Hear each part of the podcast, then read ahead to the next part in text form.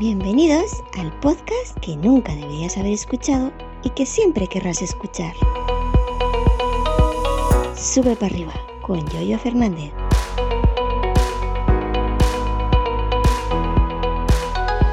Lunes día 5 de junio del año 2023. ¿Qué tal? Buenos días, ¿cómo estáis? Hace sol y está tronando. Se escuchan truenos y diréis, bueno, si es las 5 y media de la mañana, las 6 de la mañana o la hora que tú estés escuchando, bueno, pero es que yo estoy grabando esto el domingo por la tarde, son las 17 y 38 minutos. Hay, hay, sol, pero está tronando, estoy escuchando los truenos. Tengo la ventana un poquito abierta para que corra el aire, así que si escucháis algún trueno que otro, ya sabéis que hay tormenta por aquí a la media distancia. No está cerca, pero tampoco está lejos. Dicho esto, bueno, os comento que eh, Hoy estoy grabando con la versión de Hinderburg, de Hinderburg Pro 1.90. Eh, .2456. ¿Por qué? Porque la versión Pro 2 beta me ha expirado. La he abierto hoy y me ha dicho, tu beta ha expirado. Si quieres descargarte la versión sin que no sea beta, eh, em, ve allí, paga la diferencia o paga lo que tú quieras, lo completo. De momento, como ya os había comentado, es muy cara la versión Pro 2. Así que me voy a mantener en la versión 1.90. Pero eteme aquí.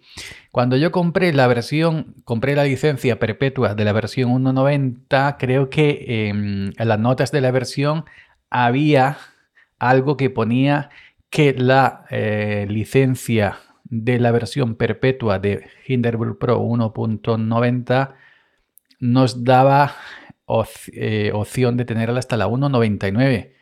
Y si va por la 1.90.2456, hasta que llegue a la 1.99 faltaría muchos años, a no ser que vayan de golpe y porrazo uh, subiendo. Lo que me mosquea es que hace mucho tiempo, desde que se eh, metieron en la versión beta de la Pro 2, hace mucho tiempo, diría ya más, es que no hay actualizaciones en la 1.90. Yo de momento he desinstalado la Pro 2 beta. Eh, y he abierto la, Pro 190 y me ha abierto sin problemas. Cuando abría, antes, cuando se podían tener ambas al mismo tiempo, ¿no? Cuando abría la, la 190 teniendo la Pro 2 beta instalada, tenía que, meterle mi licencia en mi serial porque se le iba, se le iba la beta. Ahora sí, o quitar la, la beta y no he tenido que meterle el serial. Dicho esto, también hay una, una pequeña diferencia de este audio respecto a los anteriores. Hoy he puesto, para desempolvarla, desempolvarla, a ver si me sale, eh, la Audien, la interfaz de audio, la Audien ID14, que la tengo hace mucho tiempo, no la he vendido todavía. Alguna vez he hecho un intento de venderla, pero bueno, eh, así que tengo la Audien ID14. No le tengo mucho pillado el tiento como si le tengo a la SSL2 Plus, que es con la que suelo grabar. Pero bueno, esta Audien em, tiene algunas cosas que me gustan y otras que no tanto. Me gusta eh, respecto a la SSL, por ejemplo. Eh, me gusta que los previos de las Audien son de los mejores, muy limpios. Lo que no me gusta es que para ciertas cosas hay que recurrir a su software. Hay que abrir el software y, trabajar con ella con el software abierto. Nada, que lo tiene ahí en segundo plano, ahí cerrado, el icono ahí en, el, en la bandeja del sistema, ya está. Pero, por ejemplo, la SSL2 Plus no requiere software, funciona con los botoncicos y ya está.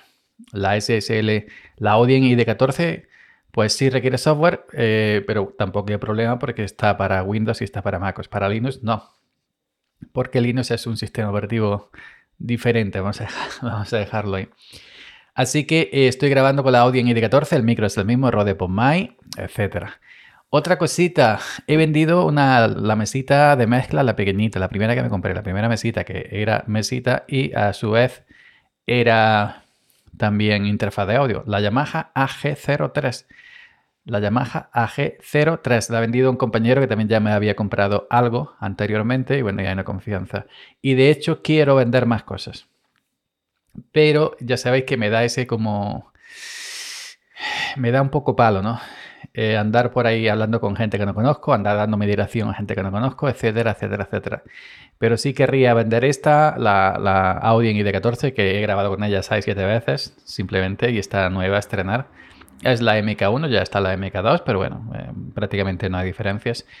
Eh, sí querría vender esta Audien ED14, la, ah, la Evo 4 by Audien, eh, algunos micrófonos y, alguna cosita más.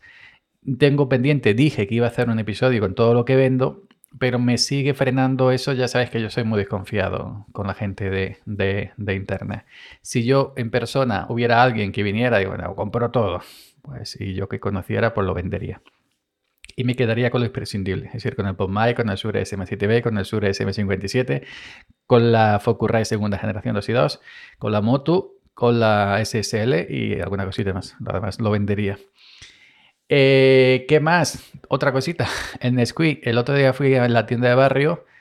Em, no tenía cola cable, compré Nesquik. Yo había comprado hace mucho tiempo Nesquik. Y de hecho lo tengo ahora mismo el vasito aquí. Y bueno, pues, ¿qué decir? Con la cava Nesquik, esa guerra típica, que si uno se disuelve en frío, otro no. Yo siempre he bebido colacao. Yo me bebo un par de vasos de leche al día siempre. Y en verano directamente de cartón, así a, chorro, ¿eh? Yo no chupo, como hace mucha gente bebiendo en la botella. Yo hago como si fuera un botijo. Pero mm, el Nesquik me sabe como a batido de chocolate. ¿Os acordáis de cuando vendían esa típica leche, batido de chocolate, eh, típica leche pascual con chocolate, no sé qué, no sé cuánto? Y es como si fuera un batido, no es leche con, con, cacao. el, el colacao sí da esa impresión de leche con cacao, aun con los grumos en leche fría, a mí me da igual, yo me, me, me, los como igual. Pero estoy pensando si cambiar una temporadita a, a Nesquik y dejar colacao. Los dos son iguales de malos porque tienen mucho azúcar los dos. Pero bueno, ya que estamos acostumbrados a estas cosas. Probé una vez el cacao hacendado de Mercadona y eso no se puede, eso no se puede ver. Eso es como si vas a la calle y coges un puñado de tierra y le echas leche un puñado de tierra. Eso es el cacao hacendado. Eso es totalmente. Hay ciertas cosas que tienen que ser marcas sí o sí. Hay ciertas cosas que no puedes comprar marca blanca. O hacendado, o la del día, o la del líder, o la que quieras. Me da igual. Hay ciertas cosas que tienen que ser de manera obligada marcas. Y nada más. Simplemente voy a contaros eso, a ver, qué título le pongo a este episodio para que englobe todo, englobe todo, todo esto.